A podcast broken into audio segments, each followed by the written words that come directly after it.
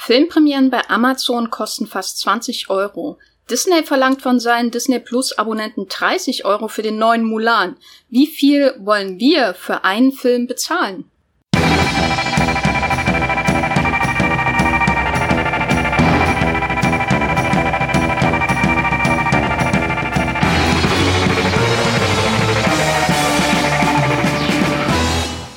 Hallo und herzlich willkommen hier bei Streamgestöber, dem Moviepilot Podcast über alles, was man so im Serien- und Filmbereich in Deutschland streamen kann, egal ob bei Netflix, Disney Plus, Amazon Prime oder in der Arte Mediathek bei Z beim ZDF Online und so weiter und so fort. Ich bin die Jenny Jecke und bin hier übers Homeoffice verbunden mit meinem Kollegen und Streaming-Experten Hendrik Busch. Hallo Hendrik, wie geht's dir? Wie steht's? Äh, hallo, alles gut, es ist ein bisschen warm, äh, aber ich habe ja alles abgedunkelt. Äh, ja, nee, ich bin schön isoliert von der Außenwelt.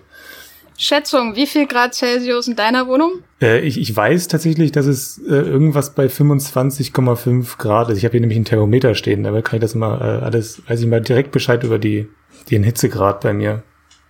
Gut, ich weiß, mich nicht, weiß nicht, ob ich mich freuen soll. Ich kann es jedenfalls um mindestens 6,5 Grad toppen. Äh, entsprechend könnt ihr, liebe Hörer, euch Hendrik äh, in einem äh, Kühlschrank vorstellen, während ich in der Sahara sitze. Und das ist doch eine schöne äh, visuelle Untermalung für diesen Podcast. Wir sprechen heute über die Kosten von Video-on-Demand-Premieren von Kinofilmen was ja in Zeiten von Corona ein wirklich spannendes Thema geworden ist. Ähm, und bevor wir aber da hinkommen, möchten wir natürlich euch noch ein paar Streaming-Tipps mitgeben. Wenn ihr sofort zum Thema weiterspringen wollt, dann schaut in die Kapitelmarken in eurer Podcast-App, schaut in die Show Notes, ähm, wo die Timecodes nochmal aufgelistet sind und springt einfach weiter.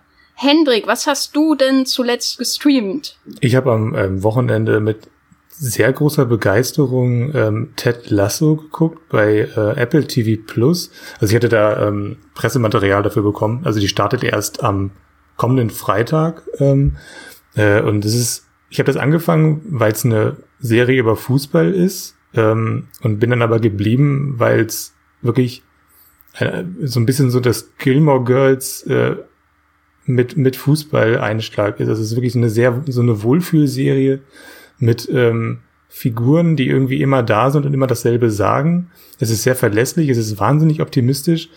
Und ich wusste auch gar nicht, dass es Jason Sudeikis spielt ja die Hauptrolle. Er spielt einen ähm, Fußballtrainer, der äh, eigentlich in den USA ein Footballteam trainiert hat und dann aus irgendwelchen Gründen, die viel zu kompliziert sind, um sie jetzt hier so darzulegen, kommt er dann nach England in die Premier League, äh, also um, um da eben dann Soccer, also Fußball, ähm, zu trainieren. Dann nimmt er so ein Mittelklasse Londoner Stadtteilteam übernimmt er da, das ein bisschen in der Krise steckt und das muss er dann eben mit seinem, mit seinem Optimismus anstecken. Und das ist ähm, vom, vom Scrubs-Macher, äh, Bill Lawrence. Und das merkst du total. Es ist wirklich ähm, wahnsinnig witzig. Es ist unfassbar optimistisch. Also es wirkt so ein bisschen so, als ob da die, die besten Seiten der USA, also dieser, dieser Anpacker-Optimismus irgendwie nochmal äh, eingeführt werden und eben gegenübergestellt äh, dem diesem verschrobenen ähm, britischen äh, Geist. Und er bricht dann eben diese diese etwas verstockten Briten auf und steckt sie an mit seinem Optimismus. Und das ist wirklich über zehn Folgen geht das. Und ich habe die zehn Folgen so schnell geguckt wie ich noch nie eine Serie geguckt habe. Also das war wirklich äh, ein, ein schönes Wochenende für mich wie viele Witze über Soccer und Football und kann er sich dran gewöhnen, das zu, korrekt zu sagen, gibt es in der Serie? Es ist tatsächlich, also Soccer und Football ganz am Anfang, also da machen sie keine Witze drüber, er macht dann so, äh, er, er tut dann so, als würde er nicht wissen, dass es ein Unentschieden gibt äh, im, im Fußball und äh, sowas. Also es ist, also es, es, es geht auch wenig, tatsächlich überraschend wenig um Fußball. Also eher so, Fußball ist da die ähm, schönste Nebensache der Welt. Äh, und die äh, Menschen erleben natürlich noch ganz viele andere Dinge nebenbei. Es ist so eine Workplace-Comedy. Also du musst dir das irgendwie so vorstellen, wirklich wie The Office, nur eben in einer ähm, Fußballclub-Führungszentrale. Ähm, das klingt gut. Also Scrubs hat ja auch bei uns auch viele Fans. Äh, würdest du das vom Humor auch wirklich mit Scrubs vergleichen und auch die vielleicht berührenden Seiten, die Scrubs in späteren Staffeln besonders gezeigt hat, zeigt sich das auch in Ted Lasso? Auf jeden Fall. Ähm, also es ist längst nicht so tragisch wie Scrubs teilweise, ähm, weil das eben alles ein bisschen gebrochen wird durch diesen, diesen Optimismus dieser äh, Ted Lasso-Figur, ähm, der wirklich, es gibt zwar Probleme, aber die werden sofort aufgelöst. Also deswegen hat es diesen, diesen, diesen Wohlfühlfaktor, weil du nie das Gefühl hast, du wirst da in irgendwas Düsteres mit reingezogen. Und das ist bei Scrubs teilweise wird es ja schon sehr, sehr düster. Ähm, es kann natürlich sein, dass es bei Ted Lasso dann irgendwann nochmal äh, auch so ein bisschen ab, abdriftet, glaube ich aber ehrlich gesagt nicht. Und wann startet das nochmal bei Apple TV? Äh, am kommenden Freitag ähm, geht das los. Okay, ich bin jetzt angefixt, weil ich habe bisher schon einen ziemlich guten Eindruck von den Apple TV Plus mhm. Serien, wenn ich alle drei Monate mal reinschaue, was, was Neues dazugekommen ist. Äh, an dieser Stelle Shoutout für The Morning Show und was Central Park? Ich, die sind auf jeden Fall beide da, ja. Ich habe Morning Show habe ich auch durchgeguckt inzwischen. Es ist auch eine ganz tolle Serie. Central Park ist auch eine ganz tolle Animationsserie. Ich glaube auch direkt von den Machern von Bob's Burgers. Mhm. Auf jeden Fall sieht's genauso aus und klingt auch genauso. Mhm. ähm, und ist noch ein bisschen mehr noch vielleicht für Kinder. Ganz toll, viel äh, tolle Musik. So, Central Park und Ted Lasso, unsere äh, Empfehlung und The Morning Show. An dieser Stelle, ich habe äh, am Wochenende auch was äh, überraschend schnell durchgebinged.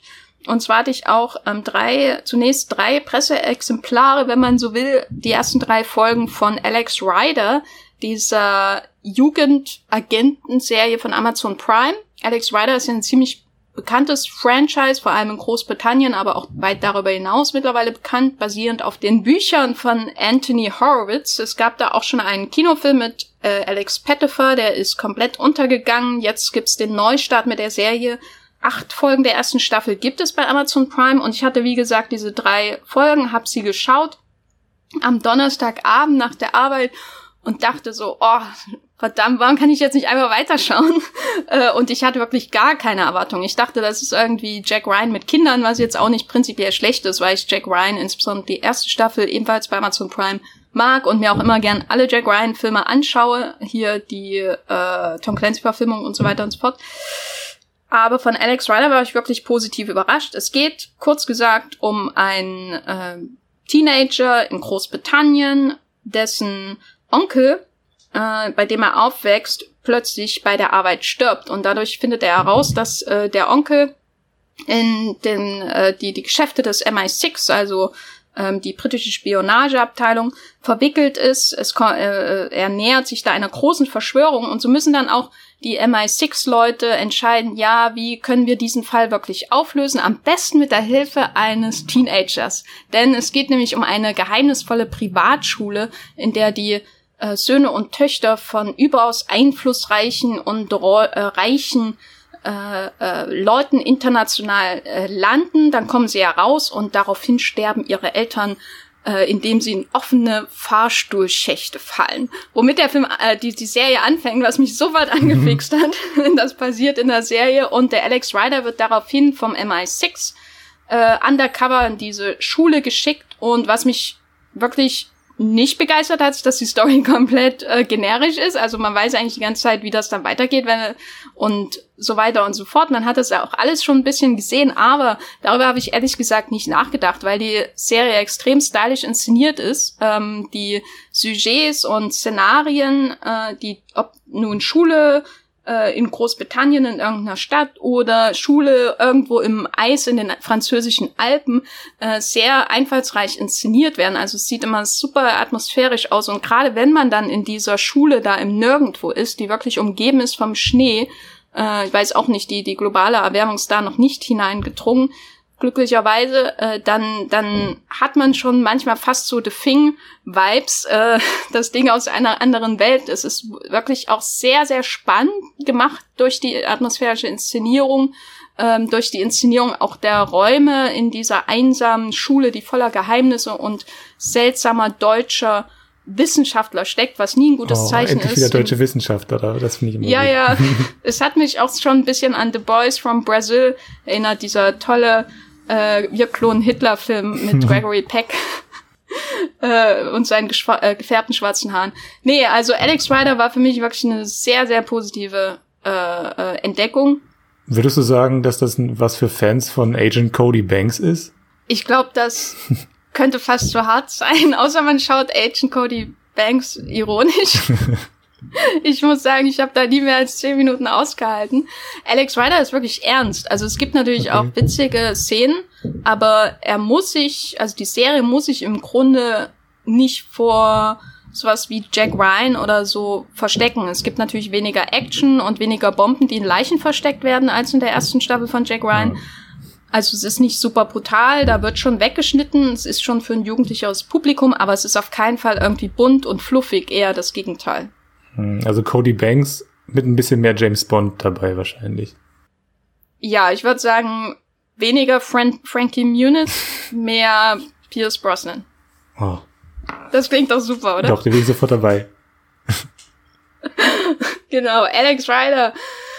Acht Folgen gibt's bisher äh, in dieser ersten Staffel, die ist damit auch abgeschlossen äh, bei Amazon Prime, aber ich dächte, da kommt sogar eine zweite. Ich hoffe jedenfalls, es wird auf jeden Fall viel vorbereitet, auch für die nächste Staffel. So, das waren unsere Tipps. Jetzt geht's aber ums Eingemachte. Wir widmen uns heute einem größeren, komplizierteren Thema, bei dem es nicht einfach nur um Meinung zu irgendwas geht. Äh, es geht nicht um eine Serie oder einen Film, den man streamen kann, sondern es geht im Grunde um die Branche, die uns äh, jeden Tag die, den Content in, ins Heim liefert wenn man so will, auf den Fernseher zu Hause, aufs, auf das Tablet, auf dem Laptop und so weiter. Denn die hat sich in den letzten Monaten durch ähm, die Auswirkungen der Coronavirus-Pandemie schon sehr stark verändert.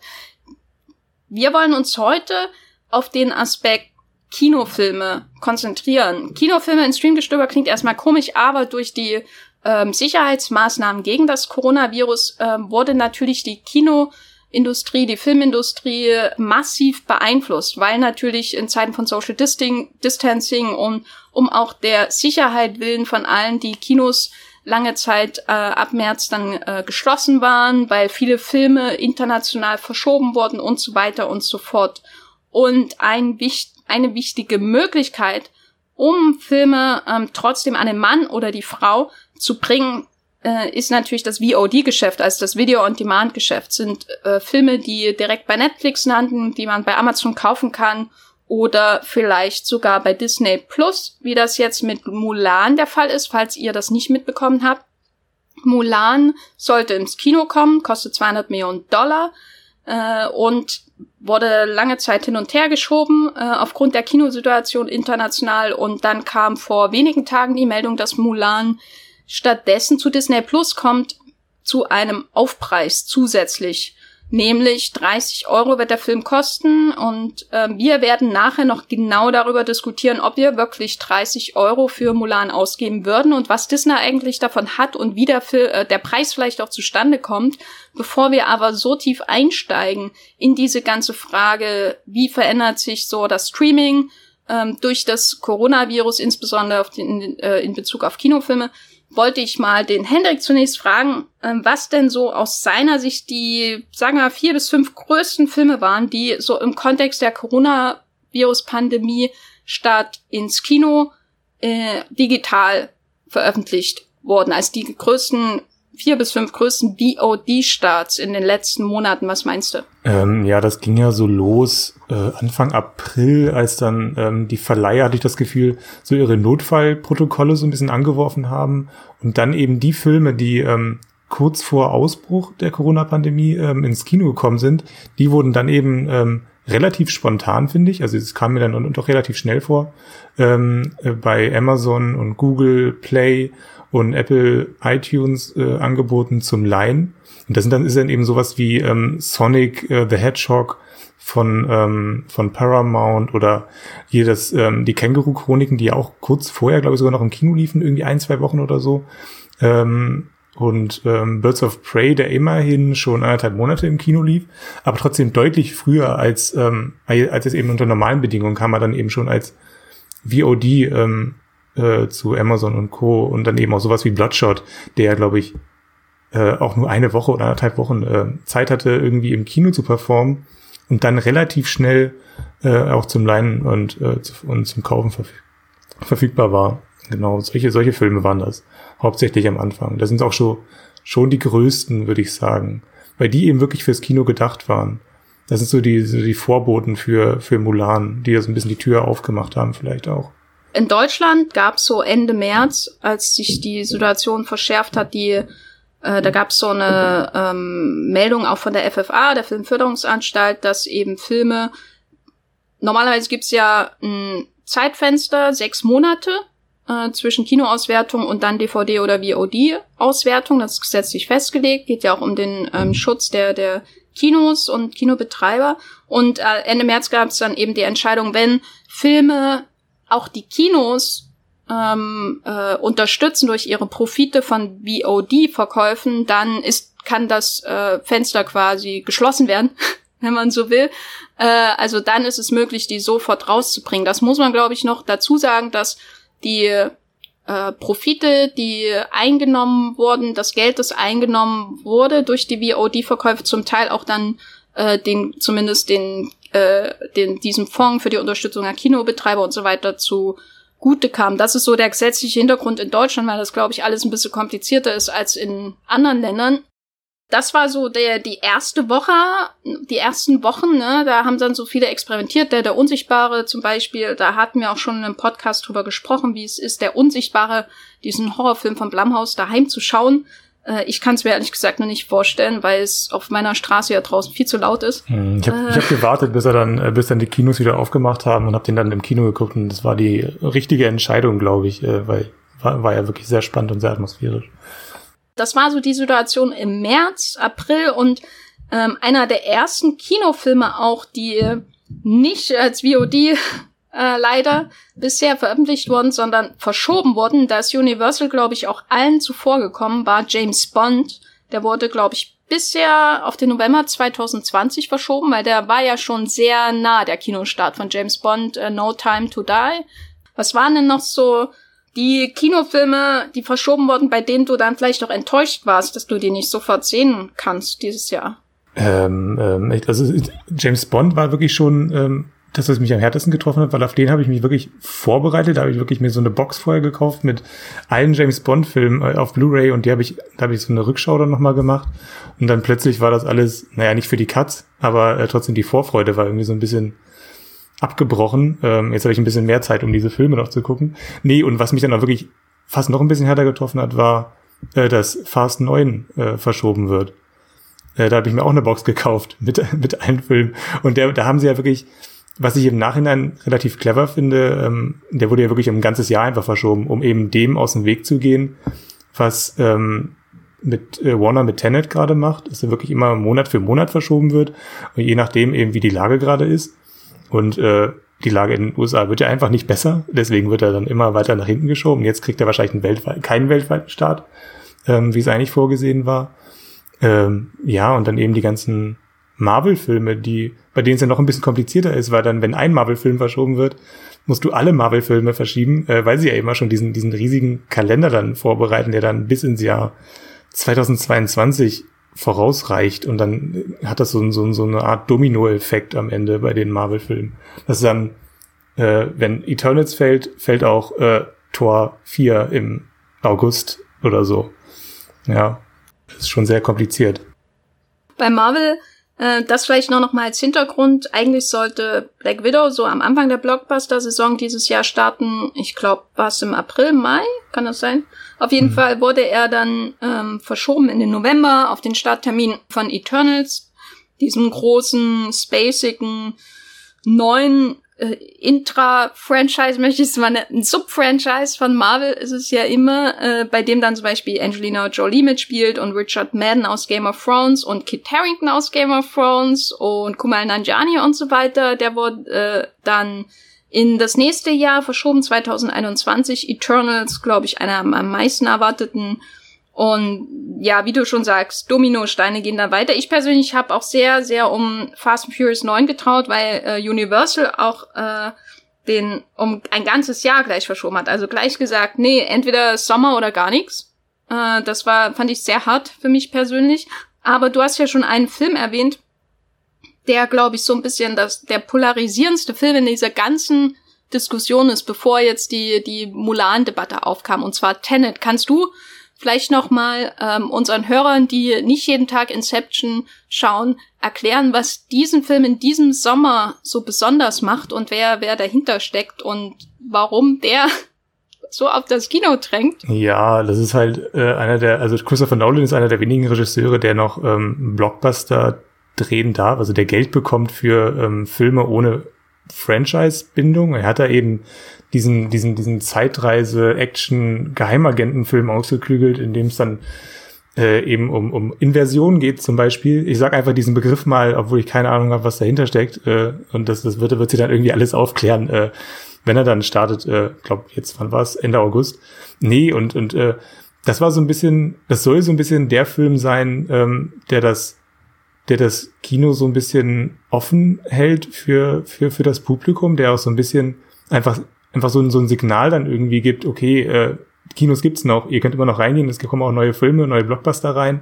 Und ähm, da hat Christopher Nolan selber ja auch darum gekämpft, dass dann Tenet unbedingt dieses Jahr und möglichst auch noch, äh, während es heiß ist, also möglichst noch in diesem Blockbuster-Sommer, dass der ins Kino kommt. Und ähm, Warner hat es eben auch so kommuniziert, dass sie ähm, die Kinos in der Krise als Partner betrachten und dass deswegen es gar nicht in Frage kommt, dass eben ein Film wie Tenet ähm, digital veröffentlicht wird. Was ich schon alles sehr spannend finde, äh, gerade im Kontext von dem, was jetzt irgendwie die letzte Woche passiert ist. Hältst du das denn für, für stimmig, diese Argumentation, warum Tenet unbedingt ins Kino kommen muss? Ja, ähm, gerade weil er eben ähm, diese, diese ähm, praktischen Effekte eingebaut hat. Also er ist ein ist, die lassen da, die lassen da eben einen echten äh, Jumbo-Jet explodieren und ähm, damit dann wir dann, wenn wir im Kino sitzen, äh, möglichst mitzittern mit der Leinwand, also wenn, wenn er dann eben explodiert, also wir sollen das alles richtig schön spüren. Also er ist einer dieser Filme, ähm, die jetzt eben wirklich fürs Kino gemacht sind, äh, wie es, wie es äh, Christopher Nolan immer auch so ideologisch sagt. Deswegen, ich kann es mir nicht, ich kann mir nicht vorstellen, Tenet äh, wirklich auf meinem Flachbildfernseher, der ein bisschen, bisschen größer ist als deiner wahrscheinlich, aber auch immer noch nicht groß genug. Und ich habe auch kein gutes Soundsystem. Ich glaube, man braucht ein gutes Soundsystem für diesen Film auch. Habe ich immer das Gefühl, wenn ich mir die Trailer angucke.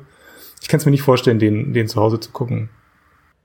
Ich kann mir auch nicht vorstellen, den Film jetzt äh, auf dem Fernseher zu schauen. Ähm, das ist bei anderen, glaube ich, über die wir jetzt noch sprechen, sicherlich ein bisschen anders. Aber Tenet äh, würde ich am liebsten auch im Kino schauen also ich glaube, viele Leute, ohne jetzt zu tief in die ganze Diskussion einzusteigen, viele Leute können das halt nicht so richtig nachvollziehen, warum pocht der, äh, gerade der Nolan darauf und ist es nicht gefährlich, den so in die Kinos zu prügeln und so weiter. Jetzt für, für die Besucher ne, ist ihm das alles egal, aber ist wahrscheinlich auch schon sehr äh, polemisiert, die ganze Debatte um Tenet.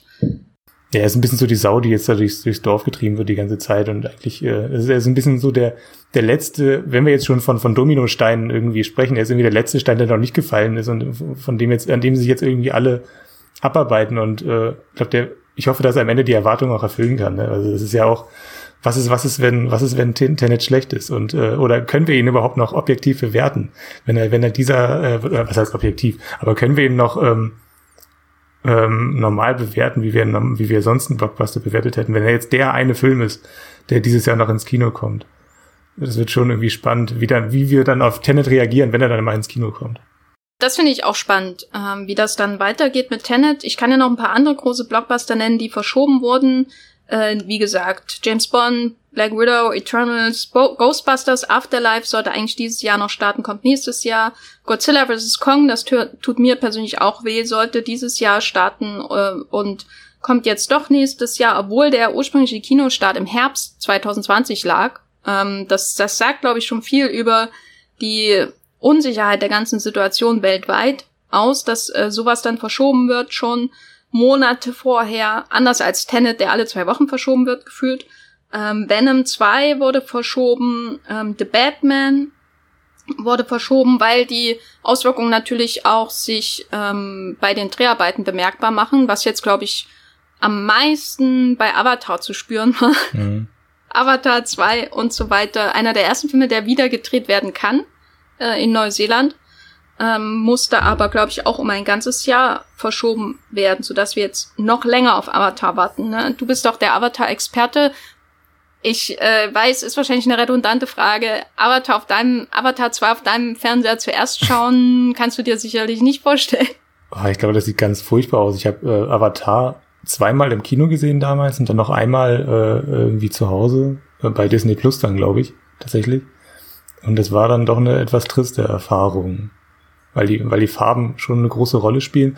Und ich glaube, ich bin, ich bin generell auch einfach gespannt, äh, wie, wie dieser Film am Ende aussieht. Das ist ja wirklich so ein Film, wo es schon sehr um die Immersion geht und James Cameron möchte ja sogar dann irgendwie eine neue 3D-Technik dann da äh, möglichst mit ins Kino etablieren. Also irgendwie, dass man das sehen kann, ohne, dass man das 3D, den 3D-Effekt erkennen kann, ohne Brille. Das ist ja irgendwie eine, eins dieser, eine dieser ziemlich ambitionierten Spielereien, die er vor Jahren schon ins Spiel gebracht hat.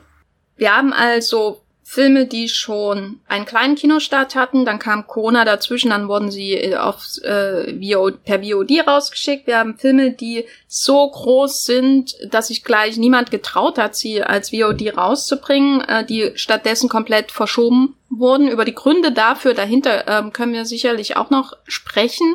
Es gibt aber auch eigentlich große Filme in Anführungszeichen, ähm, die sofort als VOD veröffentlicht worden, die eigentlich einen Kinostart hatten. Und es gibt da diesen Trolls 2. Ne? Mhm. Also ich hätte auch nie gesagt, äh, gedacht im Vorfeld, äh, vor dem Jahr 2020, dass Trolls 2 mal in die Ki Filmgeschichte eingehen würde. Äh, dieser Animationsfilm für die ganze Familie, wie es sicherlich in vielen Pressemitteilungen dazu heißt. Aber der kam direkt in, äh, als, als VOD raus. auch Universal wieder, die sowieso ähm, mir scheinen, als wären sie die, als das Studio, als wären sie die Trendsetter so und alle anderen machen es irgendwie nach. Universal hat Trolls World Tour direkt als Video on Demand veröffentlicht und ist damit auch über die Köpfe der Kinobetreiber hinweg zu einer eigenen Lösung gekommen. Das hat sehr, sehr viel Kritik hervorgerufen, insbesondere bei amerikanischen Kinobetreibern, wie zum Beispiel der großen Kette AMC, die gedroht hat, einfach keine Universal-Filme mehr zu zeigen, wenn das so weitergeht. Und dann hat Universal, um noch einen draufzusetzen, damit geprahlt, dass dieser Film Trolls 2 innerhalb von drei Wochen 100 Millionen Dollar eingespielt hat.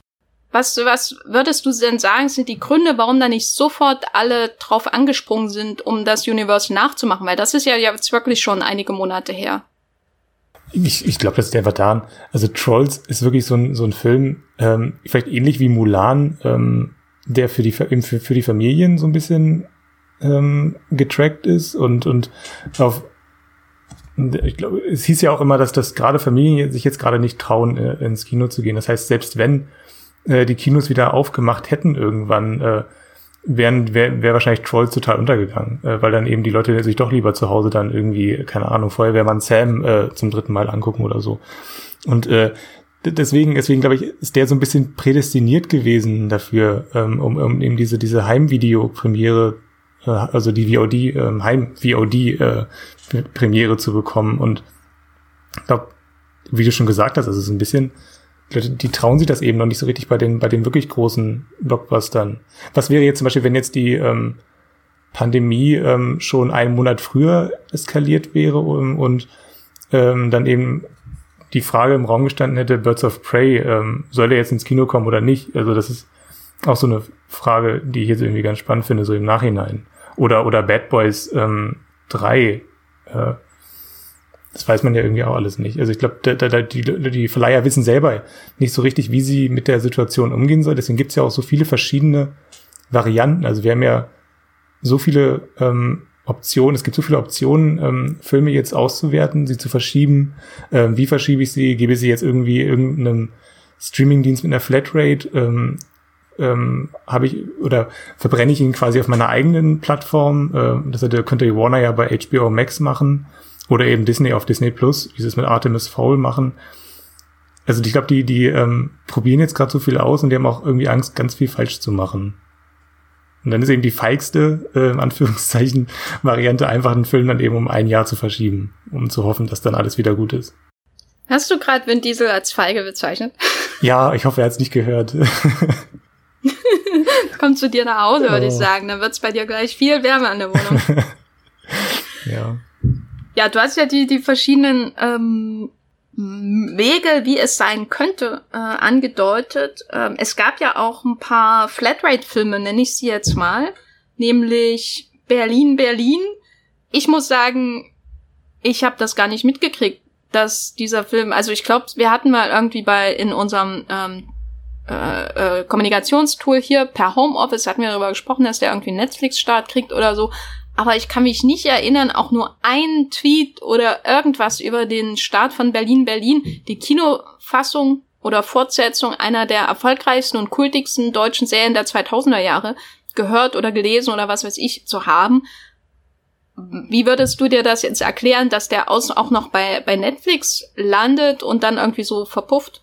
Ich, ich glaube, ähm, das ist so, auch so ein klassischer. Ich glaube, ich glaube ganz ehrlich, ich könnte mir vorstellen, dass Berlin Berlin auch so bei äh, Netflix gelandet wäre, weil das ist so ein bisschen wie dieser ähm, dieser Cloverfield-Film, äh, der glaube ich Anfang 2017 mal bei Netflix gelandet ist, der auch eine komplette Marketing-Fehlkalkulation, glaube ich, war. Bei dem wusste man eigentlich von vornherein, der würde jetzt im Kino untergehen. Und das war bei Berlin Berlin, glaube ich, ähnlich. Also niemand hat auf diesen Film gewartet. Die hatte, also ähm, die Serie war zwar sehr erfolgreich, aber das ist jetzt auch schon 15 Jahre her. Und ähm, irgendwie fragt sich jetzt niemand, was, was mit Lolle ähm, 15 Jahre später ähm, losgeht. Man möchte sie eben als Comiczeichnerin irgendwie äh, in Erinnerung behalten. Und naja, ähm, der Film ist auch nicht besonders gut. Also ich habe mir den dann angeguckt äh, und war schockiert tatsächlich, auch gerade von den Darstellerleistungen. Also die wirken alle sehr ungeübt irgendwie und müssen sie irgendwie reinzwängen in ihre Rollen wieder und das passt alles gar nicht. Äh, und ähm, ich habe auch von, von, von so ein paar äh, Stimmen gehört, dass die Testscreenings auch furchtbar gewesen sein sollen. Und ähm, das ist dann schon, glaube ich, so den, ein Film, der dann auch so einfach als Flatrate irgendwo ver ver verbrannt wird, um da irgendwie noch das äh, letzte bisschen dann noch zu retten, was sich da rausholen lässt. Nee, aber dann gibt es ja noch sowas wie ähm, Artemis Fowl, ähm, der ähnlich schlecht ähm, ähm, schlechte Bewertungen hatte im Vorhinein, also der dann auch zu Disney Plus kommt äh, diese Woche. Genau, da sind diese, wir, wir, wir nennen es, glaube ich, gerade Flatrate statt Flop. Ne? Und diese, diese Variante gab es ja vorher auch schon. Ähm, und ich glaube, die ist jetzt eben noch ein bisschen attraktiver geworden durch Corona, weil ähm, solche Filme dann wahrscheinlich äh, komplett untergehen würden. Ähm, bei Artemis Fowl wäre ich persönlich schon überrascht, weil ähm, der ja von Kenneth Branagh ist, der Tor, also nicht, dass Kenneth Branagh jetzt ein toller, super mhm. toller Blockbuster-Regisseur ist, aber seine letzten Filme waren schon ziemlich erfolgreich. Also er hat für mhm. ähm, Paramount was damals vielleicht sogar noch Tor gemacht, den ersten Tor. Er hat für Disney Cinderella gemacht, was so einer der ersten Live-Action-Filme äh, aus dieser Disney Remake-Phase ist. Er hat äh, einen sehr erfolgreichen Mod im Orient Express äh, Neuaufguss gemacht, der auch äh, recht viel Spaß macht und dann kommt er eben mit Artemis Fowl, was so aus der Zeit der Harry Potter Bücher einer der bekanntesten Konkurrenten mhm. so im, im Buchmarkt war. Da hatte ich auch damals das erste Buch gelesen und fand es auch sehr äh, nett. Und das hat mich dann schon schockiert, dass er bei Disney Plus in der Flat direkt gelandet ist. Ja. Der Artemis Fowl, da dachte ich, das ist irgendwie das nächste Jugendfranchise von Disney. Da, mhm. da muss ja wirklich gar kein Vertrauen drin Ist das eigentlich, haben. ist das, ist das ähm, ein, eine, eine Fox-Produktion, die dann irgendwie bei, bei Disney einverleibt wurde, oder ist das wirklich eine Disney-Produktion? Da bin ich jetzt spontan überfragt. Ja, weil, weil eigentlich, ich, es wundert mich sowieso, dass, dass Disney überhaupt noch ähm, irgendwas macht, was nicht mit Marvel, Star Wars äh, oder, oder, keine Ahnung, die Eiskönigin zu tun hat eigentlich war das ja von vornherein eine, ein, ein Disney-untypischer Film, wo sie sich so ein bisschen so wie hier ähm, dieser, dieser, ähm, ach Gott, jetzt fällt mir der Titel nicht ein, dieser Film mit den Uhren oder äh, Wrinkle in Time, genau, der auch irgendwie vor zwei der Jahren. Film mit ja. den Uhren.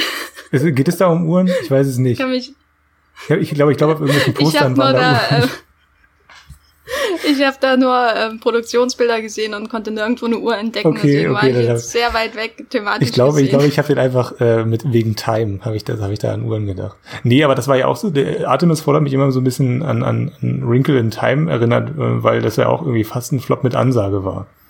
Also ich habe ich habe nochmal nachgeschaut und ähm, der Film war seit der Veröffentlichung der Bücher im Grunde in der Entwicklungshölle, wie man immer so schön sagt im Filmgeschäft. Das heißt, viele wollten es machen, niemand hat es gebacken gekriegt. Und dann kam Walt Disney äh, dazu und hat bereits 2013 die, äh, die Rechte eingekauft. 2015 wurde Kenneth Brenner engagiert. Also das äh, äh, ist wirklich ein echtes Disney-Projekt und er hat auch 125 Millionen Dollar gekostet. Ja, äh, Artemis Fowl. Ähm, so geht Disney natürlich nicht mit jedem Film vor. Ähm, bei Mulan ist das anders. Darüber werden wir noch sprechen. Ja, ich habe vor allem deswegen daran gedacht, weil, ähm, weil ja ähm, New Mutants auch so, ein so ein Film ist, der dann ständig so, der da auch wirklich in den letzten, eigentlich in den letzten drei Jahren in so, in so einem Limbus irgendwie drin hing, wo wir schon über Nolan sprechen, ähm, und der dann ja auch, bei dem es halt wirklich, das war ja der einer der ersten Filme, bei dem es dann so die Gerüchte gab, okay, das ist jetzt wirklich, der ist wirklich prädestiniert, um ihn ähm, bei Disney Plus auszuwerten. Und jetzt kommt er doch in die Kinos und nicht, und dann ist irgendwie, es sind so ein bisschen so, so, so, so, so Testpiloten, habe ich das Gefühl. Artemis 4 wird jetzt geguckt, okay, wie performt er in der Flatrate? Bei ähm, äh, Mulan gucken wir eben mal, wie das als ähm, kostenpflichtige oder zusätzlich kostenpflichtige VOD ähm, funktioniert. Und ähm, New Mutants, okay, das ist jetzt, da, da gucken wir mal, wie der, wie der, wie der so ein kleiner ähm, Genre-Comic-Film ähm, kurz nach der Pandemie ähm, oder, oder während, während der Pandemie ähm, im Kino funktioniert. Das sind so drei verschiedene Disney-Version gerade und so, so ein A-B-C-Test fast schon. Ja, bei New, New Mutants braucht, glaube ich, sowieso diverse Dissertationen, um zu erklären, was mit diesem Film in den letzten Jahren alles passiert ist. Ja. Ähm, das wäre eigentlich ein eigenen Podcast wert. Ich bin schon gespannt, falls er jemals wirklich irgendwie rauskommt. ähm, ist immerhin eins der, das, das letzte X-Men-Projekt von Fox, ne? Ja, ja, genau. Das ist, das ist das letzte, der letzte X-Men-Fox-Film. Und der ist jetzt, äh, der weicht jetzt äh, Tenet aus, glaube zwei Wochen und kommt jetzt irgendwie Mitte September. Aber sonst wären halt zwei große Filme ähm, direkt äh, Ende August gestartet. Du hast ja schon gesagt, das ist eher so ein günstigeres Experiment jetzt mhm. bei New Mutants im Vergleich zu einem Film wie Mulan, der 200 Millionen Dollar kostet. Ähm, was auffällt, ist natürlich, dass die Flatrate Filme, das sind ja nicht alles Flops äh, vielleicht. Also ich habe mal noch geschaut, der einzige Flatrate-Kinofilm, äh, den ich jetzt dann tatsächlich auch geschaut habe, äh, war Greyhound bei Apple TV Plus. Das ist nämlich so ein ähm, Tom Hanks Seewolf-Film im Zweiten Weltkrieg. Äh, fast, möchte man fast schon sagen. Es geht um, eigentlich geht's nur darum, einen Konvoi übers Wasser zu bringen und böse deutsche U-Boote, Nazi-U-Boote ähm, bei der man sie, bei denen man sich die die komplette Besetzung aus der Serie Das Boot äh, vorstellen kann, man sieht sie aber nie, ähm, versuchen sie zu versenken. Das ist, wie und das ist für mich ne? so ein, ja, ja, genau, aber eben ohne Aliens, sondern es geht noch um Schiffe und das fand ich super. Aber das ist für mich so ein Beispiel dafür, den kann man auch einfach, äh, wenn man ein Abo hat von Apple, Apple TV Plus, sofort schauen und das ist ein richtiger Kinofilm. Aber das ist für mich so ein Beispiel dafür, wie eben sich mehr Experimente auch zugelassen sind, je kleiner das Budget ist. Ne? Es ist einfach ein Film wie Greyhound, der wahrscheinlich unter 100 Millionen kostet, deutlich. Ähm, äh, ein Film wie Greyhound an Apple TV Plus zu verkaufen und dadurch ähm, so ein bisschen die, die Budgetkosten auch wieder her hereinzubekommen, als wenn es jetzt um ein äh, Film wie, sage ich mal, Artemis Frau geht, der 125 Millionen kostet, wo es dann schon wirklich so ein richtiges, hartes Experiment wird, ne? Ähm, auf Seiten von Disney. Und bei Mulan wird das dann noch ähm, gewagter. Und ein anderer Film, weiß nicht, ob du den geschaut hast, kam noch zu Netflix, der auch ins Kino kommen sollte, und zwar The Lovebirds. Den habe ich tatsächlich noch nicht geguckt, äh, weil er auch so schlechte Kritiken hat. Ja, nee, der, der hatte auch so, der, der wirkte auch so langweilig. Ähm, hm. habe ich dann ausgelassen. Hast du den geguckt oder? Nee, nee, äh, hm. weil er langweilig wirkt. äh, aber dann haben wir auf jeden Fall einen, einen roten Faden, würde ich sagen, ein Muster, das es erkennen lässt bei den Direct-to-Flatrate-Filmen, könnte man ja fest, fast schon sagen. Die meisten Kinofilme kamen aber als VOD äh, als um Kauf oder später Leih oder erst Leih und dann Kauf, war alles ein bisschen verwirrend, heraus, äh, bevor jetzt diese große Mulan-Geschichte kam. Kannst du vielleicht unseren Hörern, die das nicht so intensiv verfolgt haben, so einen Überblick über die Preisspannen geben, die sich da so in den letzten Monaten entwickelt haben und bei welchen, welche Filme waren davon betroffen? Äh, genau, also es, es geht so, es ging so ein bisschen los. Also wenn du wirklich ähm, einen Film wie Bombshell, der im, im Spätwinter ins Kino kam, wenn du den sofort gucken wolltest dann zu Hause, dann musstest du ähm, für die HD-Fassung irgendwie 13,99 bezahlen. Also bei Amazon habe ich das gesehen. Mm. Und du konntest ihn, glaube ich, auch wirklich nur in HD leihen. Also da gab es ja nicht wie normalerweise diese SD-Variante noch, wo die dann irgendwie mal ein, zwei Euro günstiger ist bei Amazon. Ja, das ging dann aber hoch bis zu 18 Euro und das wäre dann eben so, so, eine, so ein Kandidat wie Bloodshot, also wirklich ein, ein Blockbuster, der wahrscheinlich auch nicht gut performt hätte im Kino. Ähm, genau, den musstest du dir dann auch für 17,99, ich habe es mal hochgerundet auf 18 Euro. Äh, oder eben äh, Der Unsichtbare, dieser Horrorfilm mit ähm, Elizabeth Moss ähm, von Blumhouse. Also ein, auch ein kleiner, günstiger Genrefilm, der dann eben auch so ein bisschen über Word of Mouth ähm, wahrscheinlich ähm, im Kino funktioniert hätte. Genau, der hat dann eben auch 18 Euro gekostet. Also das war so ein bisschen, das ist so ein bisschen die Preisspanne. Und es geht dann aber so weiter, dass du dann nach ein paar Wochen, ich konnte den Zeitpunkt wirklich nicht genau äh, identifizieren, nach ein paar Wochen äh, gingen die dann äh, relativ stark runter mit den Preisen. Also ich habe dann irgendwann ähm, Bloodshot bei Google Play für ähm, 4,99 geliehen in HD. Und das war ein Monat, ähm, nachdem er dann ähm, zum für, für diese 18 Euro eben erstmals verfügbar war. Also es ist wenn, wenn du es wirklich schnell gucken möchtest, diese Filme, dann musst du auch ein bisschen Geld auf den Tisch legen. Und wenn du noch ein bisschen wartest, ein bisschen Geduld hast, dann bewegt sich das ungefähr in der normalen ähm, Leihkostenspanne, wie man sie bei Amazon und Google und so weiter sowieso schon kennt. Also alles so bei 4,99, 3,99 für äh, HD-Filme. Ich hatte jetzt auch gesehen, dass hier dieser Blake Lively Actionfilm, äh, das war so einer der Filme, die mich wirklich interessiert haben. The Rhythm Section, oh Gott, so viele THs.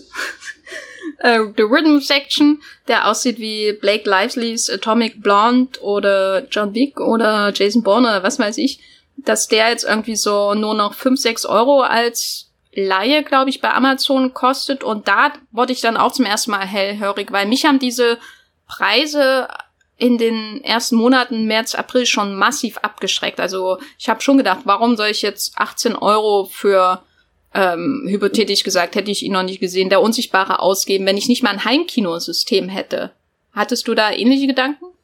Ich hatte da ähm, sehr ähnliche Gedanken. Also ich habe meine Hemmschwelle war riesig, ähm, vor allem weil ich weil ich mir dann auch gedacht habe, okay, vielleicht kann ich ja bald wieder ins Kino und warum soll ich mir jetzt äh, einen Film wie Der Unsichtbare, auf den ich mich sehr gefreut habe, ähm, warum soll ich mir den jetzt zu Hause angucken? Also ich war dann, es waren so verschiedene Sachen. Erstmal war es der Preis, aber eben auch die Hoffnung, dass ich bald wieder ins Kino gehen kann.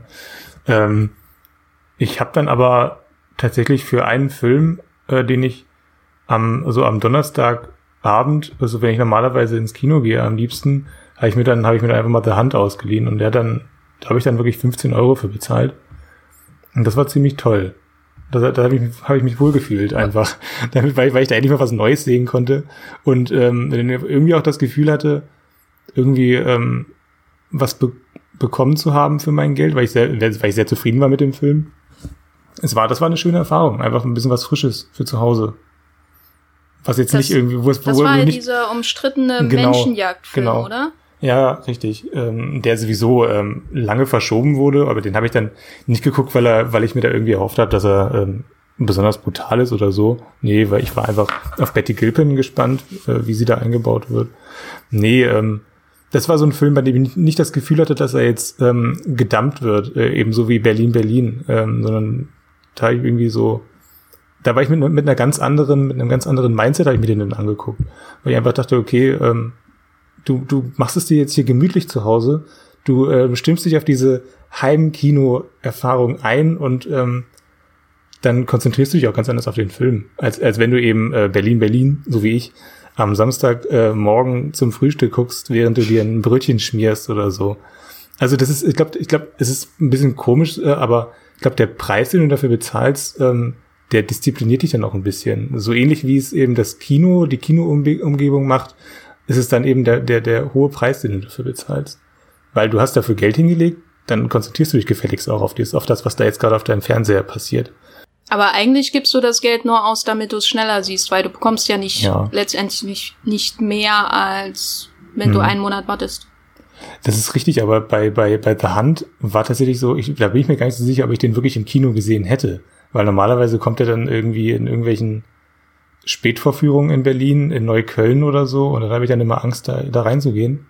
Weil, weil, weil, weil ich bei Horrorfilmen gerade die Erfahrung gemacht habe, dass dann ähm, äh, irgendwelche Leute dann ähm, vor der Leinwand stehen und da rauchen, zum Beispiel. Ähm, Was? Deswegen, tatsächlich, ist mir, ist mir mal passiert bei Conjuring 2, da stand dann jemand auf und hat sich dann vor die Leinwand gestellt äh, und hat da geraucht. Ach, War ja. ganz, ganz oh furchtbar. Gott. Nee, deswegen seitdem, seitdem gucke ich ähm, so Filme, so Horrorfilme, eigentlich nur noch, möglichst nur noch, wenn sie nachmittags irgendwo im Kino laufen, wenn kein anderer drin ist.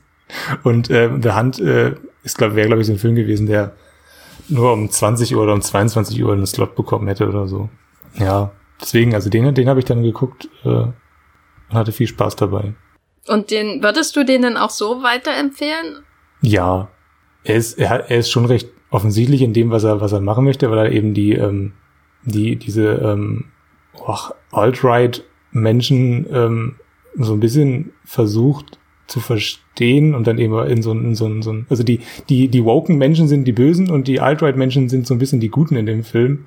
Das ist, stößt einen so ein bisschen ab. Äh, und äh, trotzdem ist es dann witzig zu sehen, wie sie sich gegenseitig zermetzeln. Also ja, es ist halt wie so, wie so ein, wie so ein, wie so ein äh, Zeit Online oder Spiegel Online Forum äh, als Horrorfilm, habe ich immer das Gefühl gehabt. okay, jetzt bin ich wirklich neugierig. Zum ersten Mal seit die Werbung kam vor Jahren, weil der wurde ja auch mal zwischendurch ja. verschoben vor Corona noch. Ne? Ähm, was würdest du denn sagen, ist der wichtigste Grund, warum nicht einfach alle Filme nach diesem Modell veröffentlicht werden. Weil das scheint mir ja schon das Einfachste zu sein, ne? Weil wenn du den auf Disney Plus veröffentlichst, dann kriegen das, dann, dann fehlt dir ja ein großer Teil der Zielgruppe, der keinen Disney Plus hat, was weiß ich. Ähm, wenn du keine Streaming, keinen Streamingdienst hast, dann müsstest du dich irgendwie an Netflix wenden. Vielleicht, warum werden nicht einfach alle großen Kinofilme wie Fast and Furious 9, äh, mein Highlight des Jahres, traurig, trauriger Smiley an dieser Stelle, äh, für 18 Euro bei äh, Amazon, Google Play und so weiter veröffentlicht.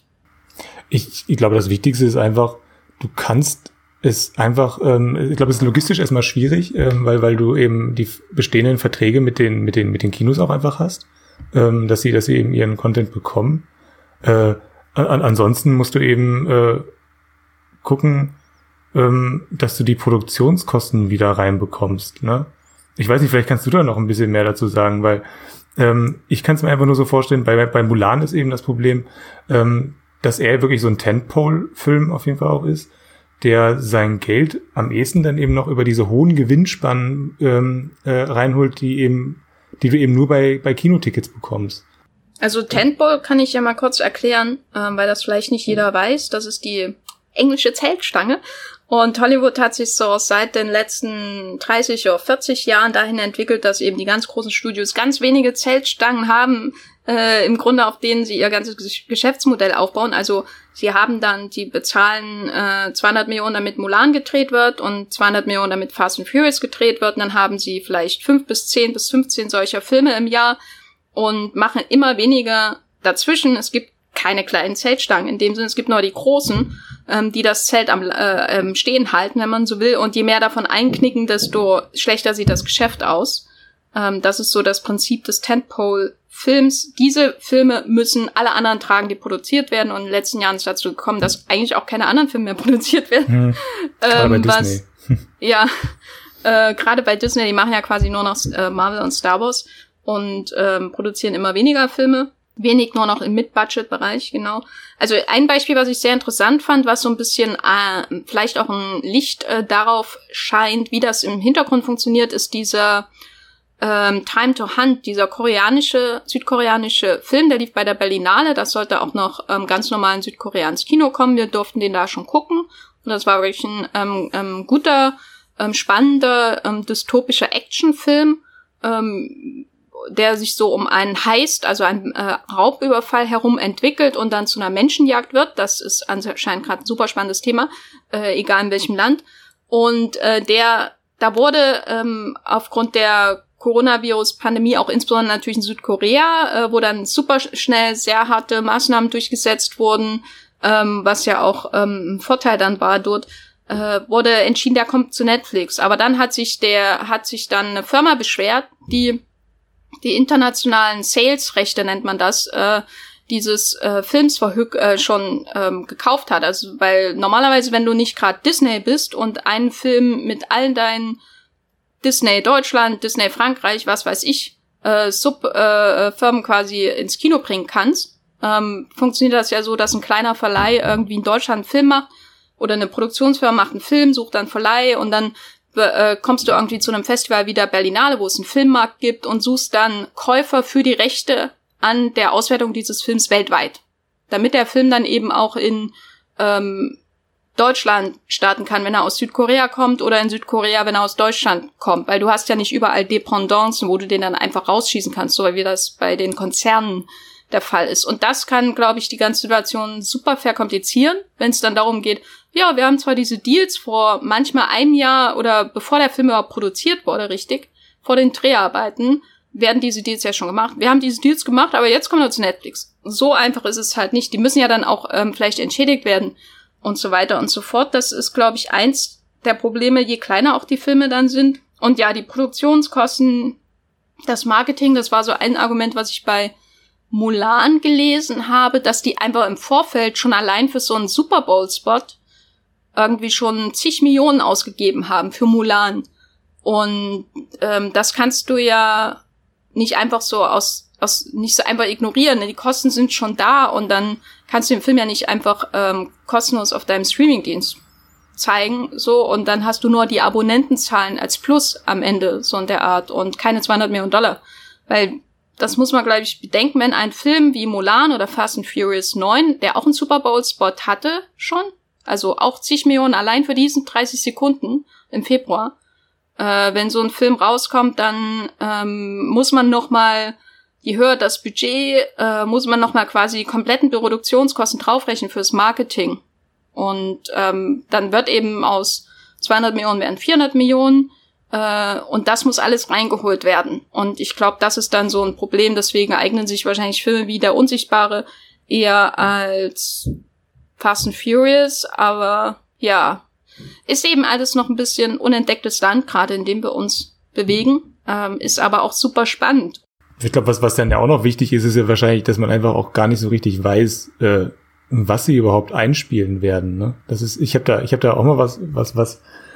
Es gibt da so eine Aussage von dem NBC-Chef, ähm, also ist alles noch so ein bisschen Hörensagen, dass man, ähm, dass tatsächlich äh, Amazon angeblich zwischen 80 und 100 Prozent äh, für die für die für die Troll-Umsätze, für die Trolls-Umsätze äh, irgendwie einbehalten durfte was ja wirklich eine, eigentlich eine, eine ziemlich gute Marge wäre im Vergleich zu dem, was, was bei, bei Kinoauswertungen äh, rumkommt, oder?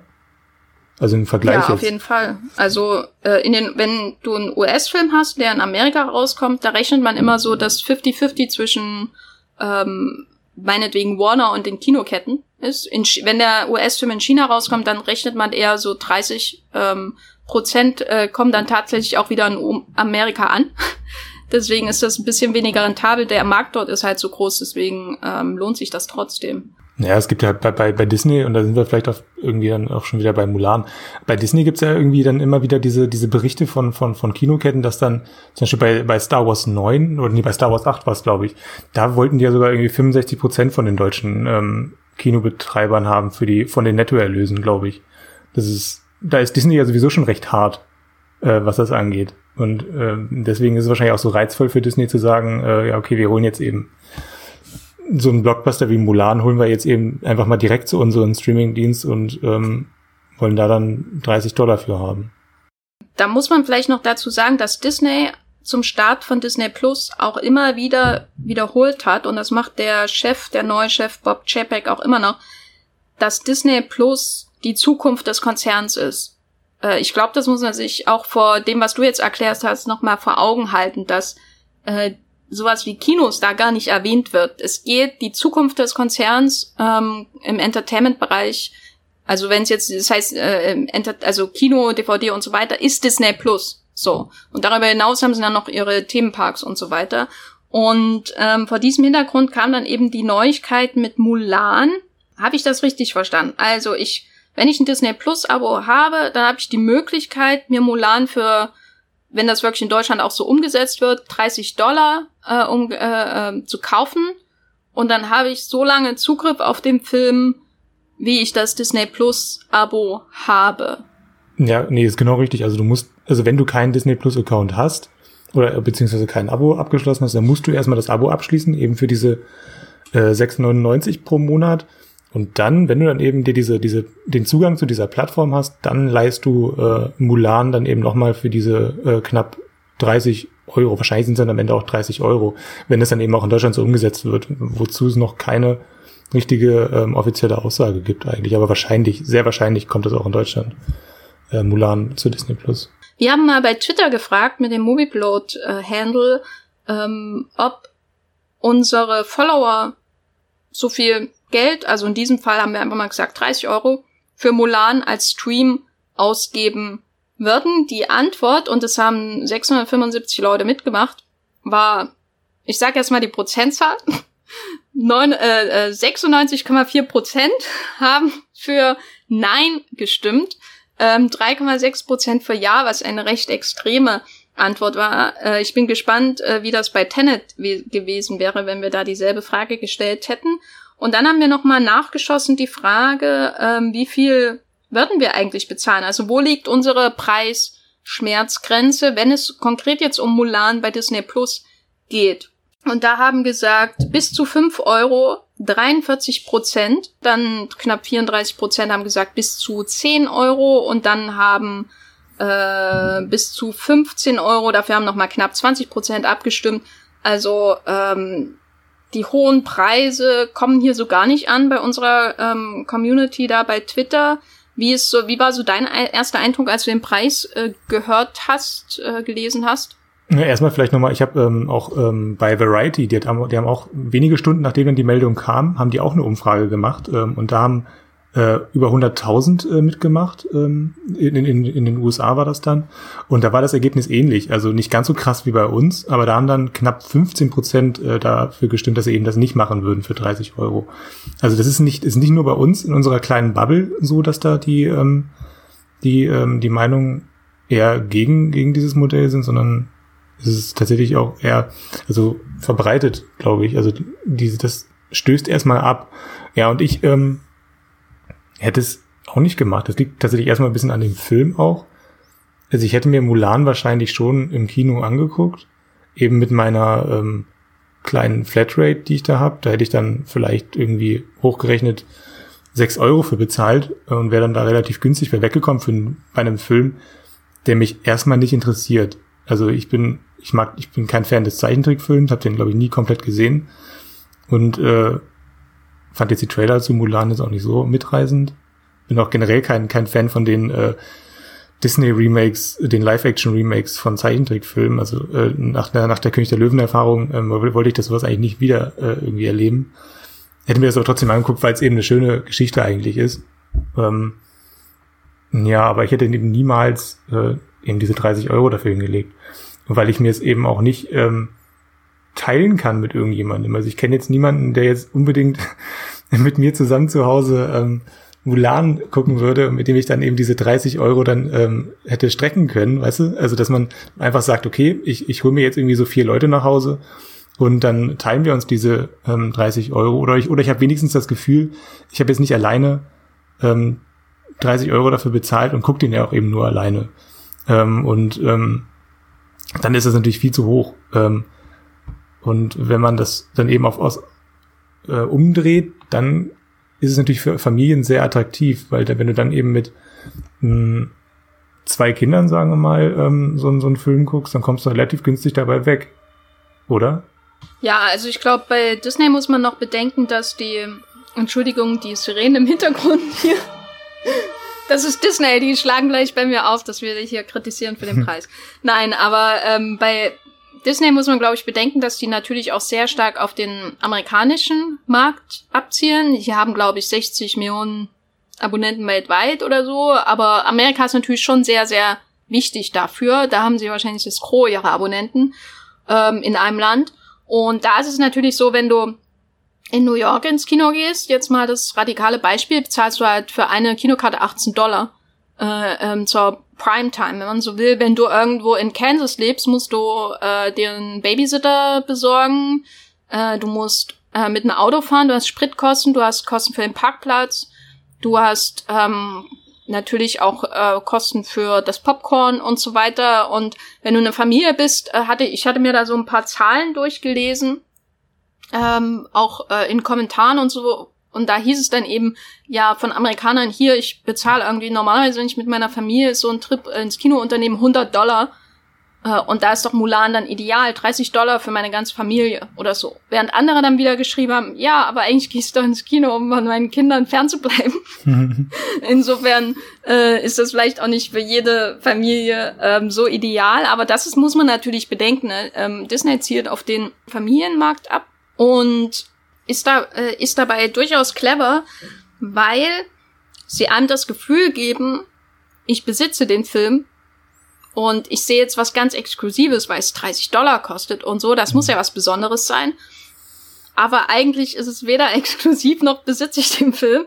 Ähm, das ist irgendwie bizarr, finde ich. Ich finde, also es ist natürlich ein Testballon und ähm, das heißt jetzt nicht so, dass Disney mit allen seinen Filmen so verfährt. Ich meine, bei Artemis Fowl haben sie es anders gemacht. Hier machen sie es so. Wer weiß, wie die das machen, wenn im November die Situation in den USA immer noch ein Problem ist und Black Widow nicht starten kann. Da wäre ich sehr gespannt, wie wenn das äh, MCU, also das Marvel Cinematic Universe, dann auch ins Gespräch kommt für solche VOD-Starts von Kinofilmen. Aber es ist schon interessant, wie sie ihren Testballon quasi konstruiert haben, nämlich äh, der Preis ganz offensichtlich auf mindestens zwei Leute, die den gucken, ausgelegt, würde ich sagen. Wenn man das so an, an den Kinopreisen in den USA, aber auch international auslegt. Also wenn ich hier ohne Kino-Flatrate an einem ähm, Samstag äh, ins, ins äh, möge es in Frieden ruhen, äh, Cinestar am Sony Center gehen würde, dann würde ich ja zu zweit am Ende ähnlich bezahlen. Ne? Ähm, vor allem, wenn ich mir dann noch ein 4-Euro-Bier kaufe und ein 6 Euro Popcorn und so weiter, dann bin ich mit meinem Aldi Popcorn daheim schon besser beraten. Ich weiß du nicht, kaufst dir 6 Euro Bier bei im Sinister. Äh, das, ich habe mir schon, ich habe da schon Verzweiflungstaten getan, weil ich nicht vorher gut geplant hatte. Und dann wollte ich aber mein äh, Weizen aus der Flasche trinken, was glaube ich auch fatal ist. Ja. Aber ja, ich habe da schon Erfahrung gemacht. aber das muss man natürlich alles bedenken. Ne? Und dann ist eben dieser Testballon so konstruiert, dass man diesen drei, diese 30 Euro bezahlt für das Gefühl, den zu besitzen, zusätzlich zum mhm. Abonnement. Und dann frage ich mich aber, was, wenn Mulan in die Flatrate kommt, oder? Kommt er dann nie in die Flatrate? Also, das war, das war meine erste Frage. Ja. Nee, tatsächlich, das, das, weiß, das weiß ich tatsächlich auch nicht. Also, ähm, ich glaube, es gehen alle irgendwie davon aus, dass er dann so nach zwei Monaten rüberwandert.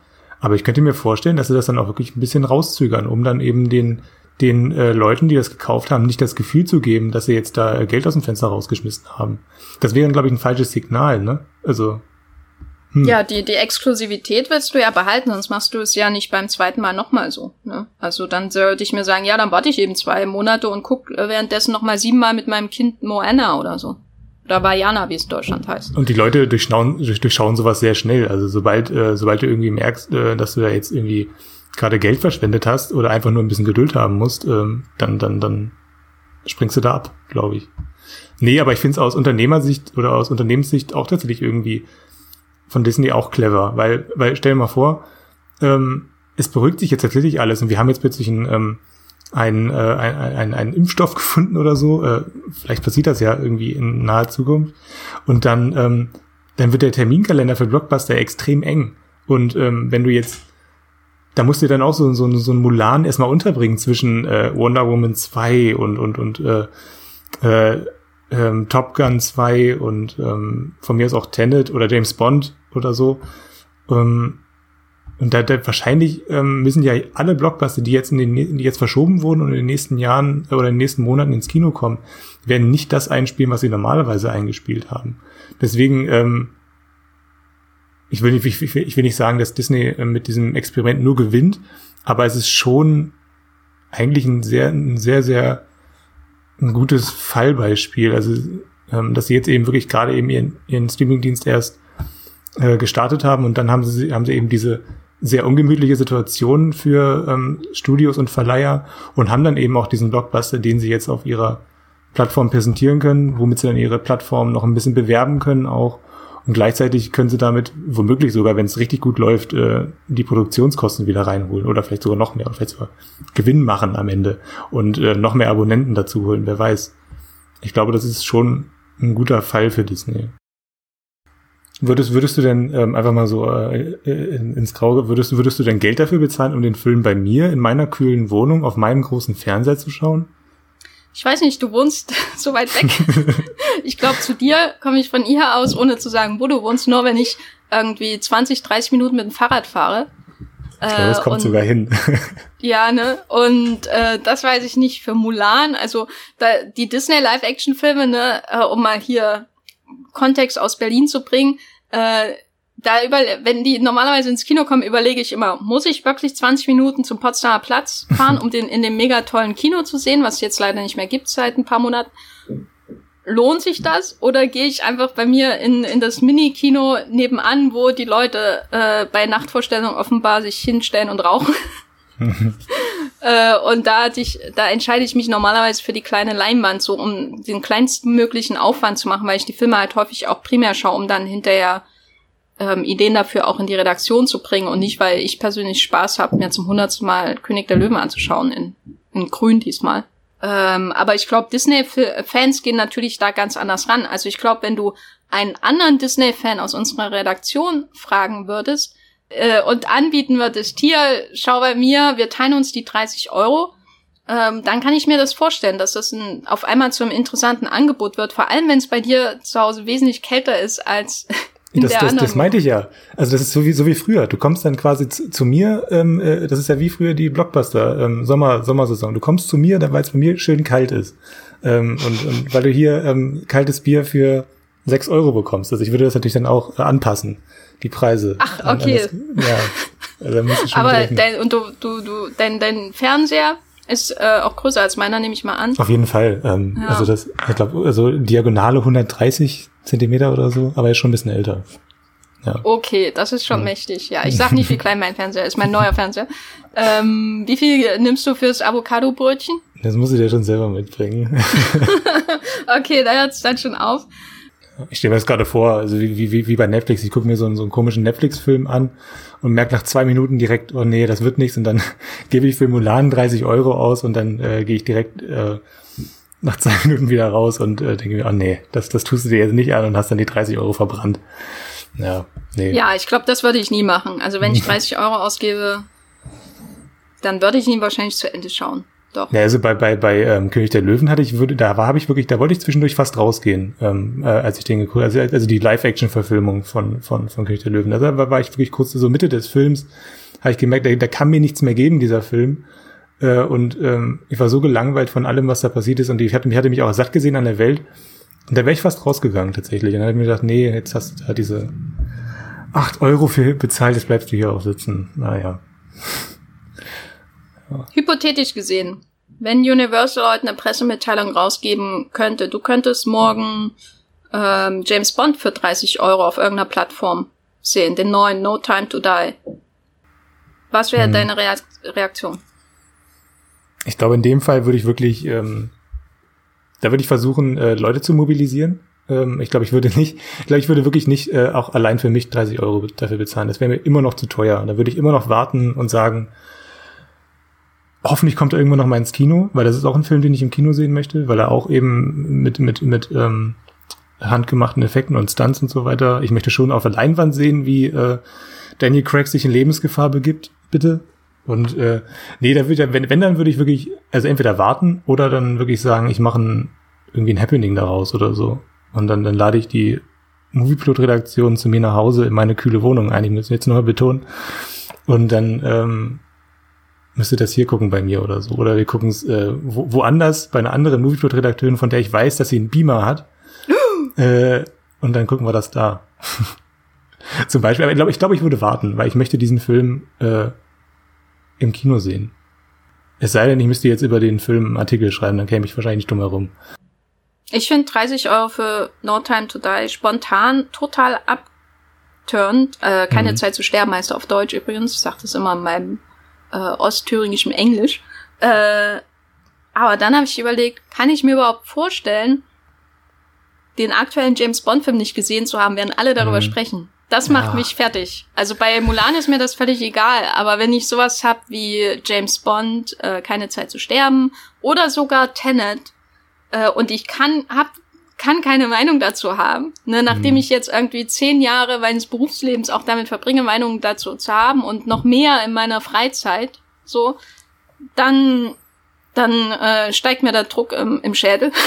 Ja, da sagst du was. ja, ne. Und da, mhm. weil ich habe die ganze Zeit vor dem Podcast überlegt, für was gebe ich 30 Euro aus? Also, mhm. ich weiß nicht, äh, eine Special Edition von einem Film, den ich sehr mag, zum Beispiel. Also ich würde ihn, würde eigentlich nicht 30 Euro ausgeben für was, was ich nicht hinterher besitzen kann, wenn es um Filme geht, so. Also Laie mhm. finde ich irgendwie nicht nachvollziehbar. Und bei Disney ist es am Ende eine Laie, weil du es nicht besitzt physisch. Mhm. Und äh, selbst bei Amazon, wenn du was kaufst, äh, weißt du nicht, ob du es in fünf Jahren immer noch besitzen kannst. Ja, aber dieser Drang mitzureden zu können, ich glaube, der würde mir dann, ich glaube, der würde mich brechen. Also ich glaube, ich würde für James Bond 30 Euro ausgeben. Aber ich wäre natürlich glücklich, wenn äh, wir das teilen können in deiner kalten Wohnung. Ich würde sogar mit dem Fahrrad zu dir hinfahren. Ja, nee, irgendwelche, irgendwelche Wege müssen wir dafür. Nein, ich glaube, du, nee, du hast mich wahrscheinlich auch ein bisschen überzeugt. Ich glaube, ich würde es bei Tenet wahrscheinlich ähnlich sehen. Ich könnte, ich, ich müsste dann irgendwie, ich, müß, ich, muss, ich muss wissen, was Inversion ist. Erstmal, das muss mir, das muss mir der Film, das muss mir Michael, Michael Caine muss mir erklären, ähm, was Inversion ist. Und ich möchte auch äh, einfach äh, Roy Pattinson mal wieder sehen und so, wie er, wie er sich äh, über die anderen so ein bisschen erhebt mit seinem komischen, ironischen Timbre. Ja, nee, das ist alles, äh, nee, stimmt schon. Es gibt so ein paar Filme wahrscheinlich, oder Wonder Woman 2 ist auch so eine Frage. Fällt, glaube ich, in eine ähnliche Kategorie. Das sind auch so, das sind diese drei Filme, auf die man sich dann schon irgendwie gefreut hat das ganze Jahr über. Kann man da widerstehen? Aber stell dir mal vor, du, du, du hast dann ähm, so innerhalb von einem Monat hast du dann irgendwie so drei Blockbuster, für die du das Geld bezahlen musst, würdest du es dann immer noch machen? Stell dir vor, du hast dann Wonder Woman 2, James Bond und Tenet in einem Monat. Ich glaube, ich werde darauf hoffen, dass es eine Presselösung gibt, so wie bei Pressevorführungen. Das wäre die letzte Hoffnung von, äh, von Seiten der Verleihen. Ähm, nein, also das ist halt super teuer und da müsste ich mich ja in anderen Bereichen super einschränken. Da müsste mhm. ich äh, stattdessen einen Monat nichts anderes streamen und das, die Abos kündigen, keine Ahnung, bis sich das wirklich irgendwie rentiert für drei Filme. Aber andererseits denke ich mir auch, ach Gott, das sind halt die größten Filme. Ja. ähm, First World Problems, würde ich sagen. Was denkst du denn, ähm, nehmen wir mal an, die Situation normalisiert sich in den USA auch also in Deutschland wird's ja langsam ein bisschen normaler, auch wenn wir natürlich weiterhin auch auf die, die ähm, Sicherheit und so weiter achten müssen, damit ähm, das auch so bleibt. Aber was denkst du denn, springen wir mal ein Jahr in die Zukunft und Fast and Furious 9 startet tatsächlich in den USA und China und in Deutschland und vielleicht sitzen wir ein bisschen weiter auseinander äh, voneinander weg, vielleicht ähm, gibt ein paar weniger Plätze im Kino, aber was denkst du denn, wie sich der Blick aus auf das VOD und Kinogeschäft bis dahin verändert, denkst du, das wird eine dauerhafte Lösung sein, auch nach Corona, die Filme so schnell rauszuschießen online? Äh, also es, es ist, es, ich, erstmal, es fällt mir bislang echt schwer. Äh, da fehlt mir so ein bisschen, glaube ich, auch ähm, die, die Fantasie, beziehungsweise nicht die Fantasie. Ich glaube, ich habe ich hab einfach, glaube ich, mehr Angst, noch so ein bisschen das auszumalen, wie das aussieht. Aber ähm, was ich sage, ist, es gibt ja schon so ein paar konkrete ähm, Dinge, die, die sich da entwickelt haben. Also dieser, es gab, vielleicht vor zwei Wochen kam das dann raus, dass äh, Universal, ähm, also das Studio von Jurassic World und, und auch Fast, das Fast-Franchise ist da auch äh, zu Hause, ähm, dass dieses Studio ein ein Vertrag mit der großen äh, altehrwürdigen Kinokette AMC abgeschlossen hat, ähm, die hauptsächlich in den USA, glaube ich, ähm, operiert. Ich glaube, die UCI-Kinos gehören auch dazu. Ähm, und da gibt es eben so, so einen hypothetischen ähm, Vertrag, der greift, ähm, wenn, wenn eben ein Film underperformt, also wenn er nicht so ähm, funktioniert in den Kinos, wie sich das die Studios erhofft haben, dann würden, ähm, dann könnte der Film nach 17 Tagen schon ins, ähm, ins VOD-Angebot wandern. Also dann könnte Universal beschließen, ähm, dass ein Film dann eben nicht mehr bei AMC läuft, zum Beispiel, in den Kinos. Und das ist ja schon so eine, so eine, so eine, so eine ähm, so eine Entwicklung, an der man so ein bisschen ablesen kann, dass alles ein bisschen flexibler ist, nach, wenn das alles vorbei ist, ähm, dass das Kinofenster und das VOD-Fenster äh, äh, immer näher zusammenrückt, also beziehungsweise dass die Spanne dazwischen immer kleiner wird und dass das, dass man, dass man wirklich da so eine, so eine Art, äh, ja, eine neue Verzahnung ähm, dann vielleicht hat zwischen VOD und Kino, dass sie sich ein bisschen mehr gegenseitig ergänzen vielleicht auch. Aber alles darüber hinaus finde ich gerade so, ich kann es mir, ich, ist für mich noch so ein, so ein riesen Chaos im Kopf, weil ich mir jetzt immer erstmal noch vorstelle, kann es denn wirklich sein, dass ähm, direkt nach oder zwei Monate oder ein Monat nach äh, Fast and Furious bringt dann Universal wirklich schon Jurassic World 3 zum Beispiel in die Kinos. Das sind so die Fragen, die mich, die mich gerade äh, beschäftigen. Und, äh, und was ist, wenn dann ähm, die Leute Jurassic World nicht sehen wollen, ähm, weil sie, weil sie eben noch, ach, was weiß ich, Eternals oder so und ähm, würde ich dann oder ähm, würde dann tatsächlich ähm, ein Film wie Jurassic World schon nach drei Wochen äh, ins VOD-Angebot wandern, nur weil da irgendwie der Terminkalender zu voll ist. Es sind so viele Variablen gerade, die sich da ähm, noch ineinander irgendwie stoßen. Also wie wär's denn da, wie, wie was hast, hast du da irgendwelche ähm, Theorien schon? Äh, ich habe gelesen, dass Universal äh, mhm. schon 2011 den Film Tower heißt, an den sich sicherlich jeder erinnern wird, von Eddie Brad Ratner. Ja. Genau, mit Ben Stiller war es, glaube ich, und Eddie Murphy als VOD rausbringen wollte und da gab es einen Aufschrei dagegen. 2011 war das so im Gespräch. Das ist alles schon sehr lange im Gespräch und die Studios wollen das auch schon sehr lange irgendwie umsetzen, dass die Fenster zwischen dem Kinostart der VOD oder Heimkinoveröffentlichung kleiner werden oder sich schließen. Ich bin mit der Metapher noch nicht irgendwie so richtig sicher, wie ich die umsetzen soll. Aber diese Fenster sollen kleiner werden, so vereinfacht gesagt. Äh, und die Coronavirus-Pandemie hat das, glaube ich, einfach so unglaublich verschnellert. Äh, wir hatten in den letzten Jahren Schritte in diese Richtung, vor allem bei kleineren Filmen, wo das Risiko weniger gering ist. Also in den USA ist ein Day-and-Date-Veröffentlichung auf iTunes ja ganz normal. Also bei Indie-Filmen zum Beispiel, da kommt dann äh, irgendwie ein Film äh, in New York und Los Angeles ins äh, Kino und dann äh, ist er auch in drei Kinos und dann ist er auch bei iTunes, wenn die Leute sowieso kein Vertrauen darin haben, dass ähm, die, die Einspielergebnisse die Kosten für eine Kinoauswertung wirklich aufwiegen würden. So, weil das ist halt enorm teuer, äh, Film ins Kino zu bringen. Äh, allein wegen Werbung und so weiter, äh, und äh, äh, Kopien und theoretisch und so weiter und so fort. Und durch Corona wird das jetzt eben alles schneller. Ne? Es kommt immer schneller dazu, dass das Fenster ach kleiner wird. Ach, ich bin so unzufrieden damit. Naja. äh, und insofern bin ich schon gespannt. Äh, ich glaube, sowas wie Fast and Furious ähm, wird nur bei einem massiven Flop. Äh, also da kann ich mir das wirklich gut vorstellen, dass man irgendwie sagt, diese Filme sind sowieso so sehr auf das erste Wochenende ausgerichtet. Wenn es da nicht liefert, dann, dann wird es nie passieren. Und dann sagt man nach 17 Tagen, ja, jetzt aber hier ins VOD-Geschäft. Und das kann ich mir absolut vorstellen. Was ich mich halt langfristig frage, ist, ähm, ob die Coronavirus-Pandemie nicht sowieso dazu führt äh, und dass, dass die Konzerne mehr auf Streaming, eigene Streaming-Plattformen setzen müssen und so, dass sie vielleicht, vielleicht auch mehr noch von Amazon lösen und dadurch wiederum insgesamt vielleicht dieses Tentpole-System weniger prominent ist, weil das ist ja wirklich, das wurde ja wirklich als als extrem mangelhaft, und das wussten wir alle schon lange, dass es mangelhaft ist, äh, äh, nicht zuletzt, weil eben kaum äh, kleinere Filme noch produziert werden, aber es wurde ja wirklich als extrem mangelhaft in, in durch die Corona-Virus-Pandemie so äh, entblößt, hat man das Gefühl, ne? Das stell dir vor, du bist ein Studio, das nicht so gut finanziell aufgestellt ist und seit äh, Jahren Milliarden Gewinne macht wie Disney und dann äh, fallen deine drei äh, Zeltstangen weg Ne? Und dann ist dein ganzes äh, Wirtschaftssystem in Frage gestellt und dein ganzes äh, Geschäftssystem funktioniert nicht mehr deswegen. Und deswegen ist meine Hoffnung so ein bisschen, dass das aufgeweicht wird, langfristig gesehen.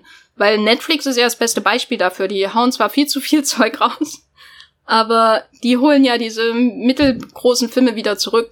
Also sowas wie The Old Guard, das ist bei denen Blockbuster, aber bei jedem anderen Studio würden sie schon überlegen, ob sie das bringen würden, wenn da kein riesen Laserstrahl im Finale auftaucht und keine äh, Alien-Invasion stattfindet. So. Ich, ich muss auch gerade an ähm, solche, an solche, ich muss an solche Filme wie äh, Auslöschung denken, ähm, die ja auch, wo ja Paramount ähm, eigentlich so ein bisschen diese Entscheidung vorweggenommen hat. Ähm, da war es ja wirklich, ich glaube, zwei Monate bevor der Film in den Kinos starten sollte, hat dann Paramount beschlossen, dass, dass er eben nicht ins Kino kommt, weil sie sich Sorgen gemacht haben, dass der ähm, schlecht, schlecht performt.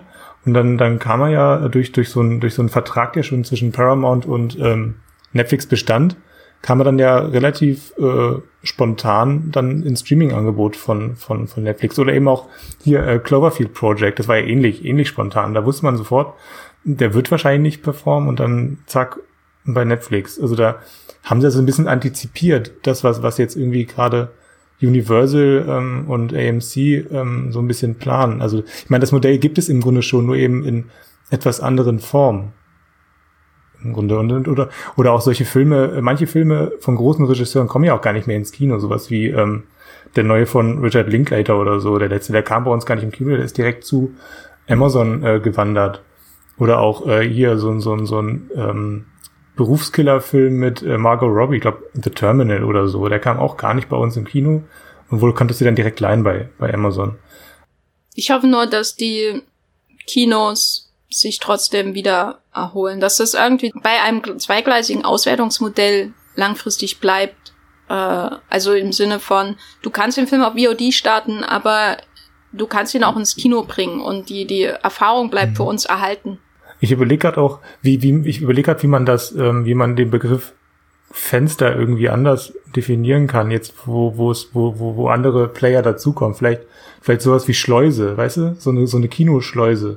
Also der Film ist dann quasi das Schiff, das auf, auf in die Schleuse reinfährt und dann muss es da erstmal ein bisschen warten. Und ähm, sobald du dann irgendwie merkst, dass es alles nicht funktioniert, dann wird die Schleuse geöffnet und dann, dann darf er raus, ab in den VOD-Markt. So, weißt du? Verstehst du, was ich meine? Also ein Schiff kommt in Gefahr und ja. wird dadurch gerettet, dass es in VOD-Markt nee, kommt. Ja, ich glaube, ich, ich kann auch sagen, Oder bleibt dann ein einfach länger ist. in der Schleuse. Ist genau, oder länger oder kürzer, je nachdem, äh, wie der, wie der Meeresspiegel ähm, oder der Spiegel äh, sich, sich, sich entwickelt. Hm. Also spielt auch die globale Erwärmung rein. Nee, ich glaube, mit, mit, mit, dem Meeresspiegel war falsch. Einfach nur der, der, der, der, der Wasserpegel, glaube ich. Ich finde das auf jeden Fall ein stimmigeres Bild als das Fenster, weil ich sehe immer noch nicht, wo das Fenster so groß ist. Eher das offen und zu ist. Naja. Aber anyway. Hendrik, was wäre dein Fazit so aus, aus ähm, der Erfahrung jetzt in den letzten Monaten? Kann man, kann man ein positives Fazit ziehen? Puh, äh, ich, ich, ich weiß nicht, ich glaube, für, für ein Fazit ist es fast noch ein bisschen zu früh, weil dafür ist für mich noch irgendwie alles ein bisschen zu sehr ähm, so ein bisschen ähm, im Werden noch. Also das hat sich alles noch nicht so richtig zurechtgeruckelt. Das sind alle probieren immer noch viel aus. Ähm, ich hoffe, ich hoffe so ein bisschen, dass die Leute, ähm, wenn dann alles vorbei ist, so ein bisschen ihre Bequemlichkeit so ein bisschen überwinden, weil das merke ich bei mir selber auch, dass ich mir jetzt irgendwie dreimal überlege, ob ich, ob ich rausgehe ähm, und ins Kino fahre dann eben diese 20 Minuten bis zum Alexanderplatz oder so. Ähm, das ist schon, das ist schon eine Entscheidung, die man jetzt anders trifft als vorher. Also da spielen mehr Faktoren eine Rolle und ich glaube wirklich auch, dass es, dass man ein bisschen bequemer geworden ist. Und ich glaube, glaub, wir müssen einfach so ein bisschen erinnert werden daran, wie, wie, wie schön es ist im Kino, wie schön es ist, ins Kino zu gehen. Das ist vielleicht bei, bei anderen ähm, Zielgruppen noch ein bisschen schwerer zu vermitteln als bei uns, die wir unseren unser Geld damit verdienen, dass wir, dass wir ins Kino gehen äh, und das auch gerne machen. Ähm, ähm, ja, dass man das, dass man die Heimkinoerfahrung als ähm, Alternative zu, zum, zum, zum eigentlichen Kino-Event dann vielleicht immer noch hat. Also dass du, dass du das eben wirklich, dass du, wenn du eben einfach mal keinen Bock hast, ins Kino zu gehen, dann bleibst du eben zu Hause und leist dir äh, einen kleinen Film aus und äh, für den einen großen Film gehst du dann eben immer noch ins Kino. Ja, so ist es ja im Grunde jetzt auch schon. Hm. Ich weiß nicht, ich kann, ich kann mir noch nicht so richtig ausmalen, wie es, wie, wie, ähm, die Corona-Phase jetzt diese beiden Positionen verhärtet. Da, weiß nicht, wie gesagt, da, da, da bin ich immer noch ein bisschen unentschlossen. Völlig unabsehbar ist ja auch die, sind ja die Konsequenzen so für die kleineren Kinos dann. Und da bin ich auch sehr gespannt. Und dann noch, äh, wenn wir noch viel weiter blicken, die Frage, kaufen Netflix und Amazon und Disney ihre eigenen Kinos? In den USA dürfen sie das ja jetzt seit kurzem, da ist dieses große Gesetz dagegen gefallen. Äh, das Paramount Decree gilt nicht mehr und äh, das ist nochmal ein ganz anderes Thema. Da bin ich sehr gespannt, wie sich so das Geschäft, das Entertainment-Geschäft weiterentwickelt. Aber ja, ich glaube, damit sind wir dann auch am Ende angekommen unserer Diskussion. Ich fand sie sehr ähm, befruchtend. Äh, ich weiß jetzt viel über die Temperaturen in deiner Wohnung, äh, über die Preisspanne deines kalten Bieres. Und glaub, auch inzwischen, inzwischen sind, sind wir bei 26 Grad hier drin. Die, die, das, das Gespräch war so, so, so, so heiß, äh, dass äh, mein Laptop ist so heiß gelaufen, dass sie inzwischen 26 Grad sind, kann ich sagen. Ich, ich fürchte, ich bin jetzt auch bei 35 Grad.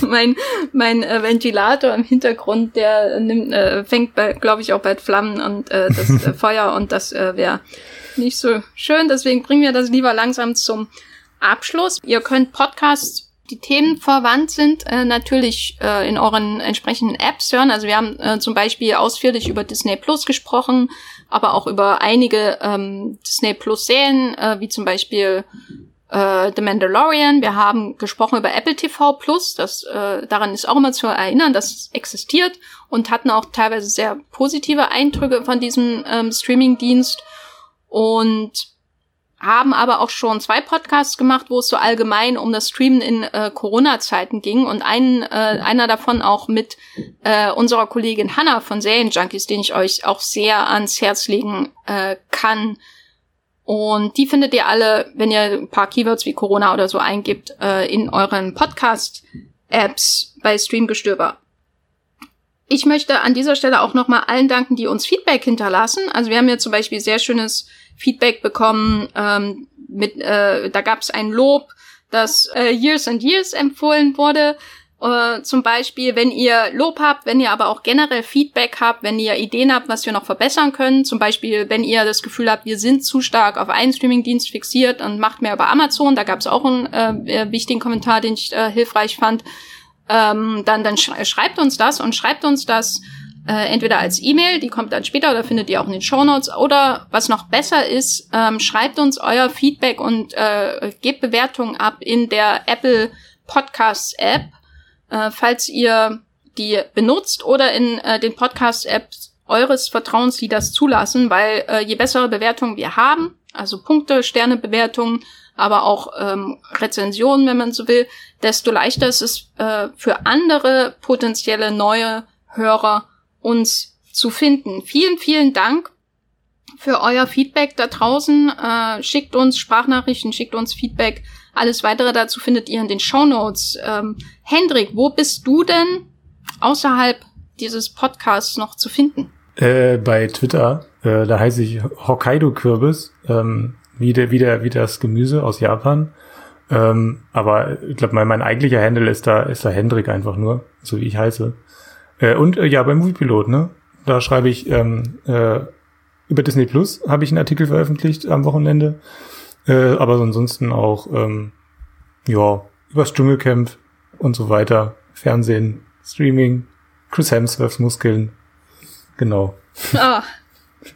Du bist äh, äh, bei allen Medien unterwegs. Fernsehen, Streaming, ja. Chris Hemsworths Muskeln. Genau. Alles ist drin. Ich habe, äh, ihr, ihr findet da auch ein paar Links zu Hendrix und auch anderen ähm, themenverwandten Artikeln zum Thema Streaming Disney Plus, Kinofilme als VOD, auch in den Show Notes, wenn ihr weiterlesen wollt. Ich bin auch bei Twitter zu finden als Gafferlein oder halt einfach Jenny Jecke und bei Movieplot auch als Jenny Jecke oder The und Gaffer. Genau, und da könnt ihr lesen, wie ich euch auf den Laufenden halte über Jurassic World 3 und Fast and Furious 9, die so spät erst kommen. Naja, wie das eben so ist. Wir danken euch jedenfalls recht herzlich fürs Zuhören. Bleibt gesund, passt auf euch auf und streamt was Schönes. Das war die neue Folge Streamgestöber. Abonniert uns bei Spotify, Apple oder der Podcast-App eures Vertrauens und wir freuen uns auch ganz besonders über eure Bewertungen. Die Musik wurde aufgenommen und produziert von Tomatenplatten. Feedback und Wünsche gehen an podcast.moviepilot.de. Wie ihr mit eurer Sprachnachricht im Podcast landet, erfahrt ihr in den Show Notes und unter www.moviepilot.de slash podcast.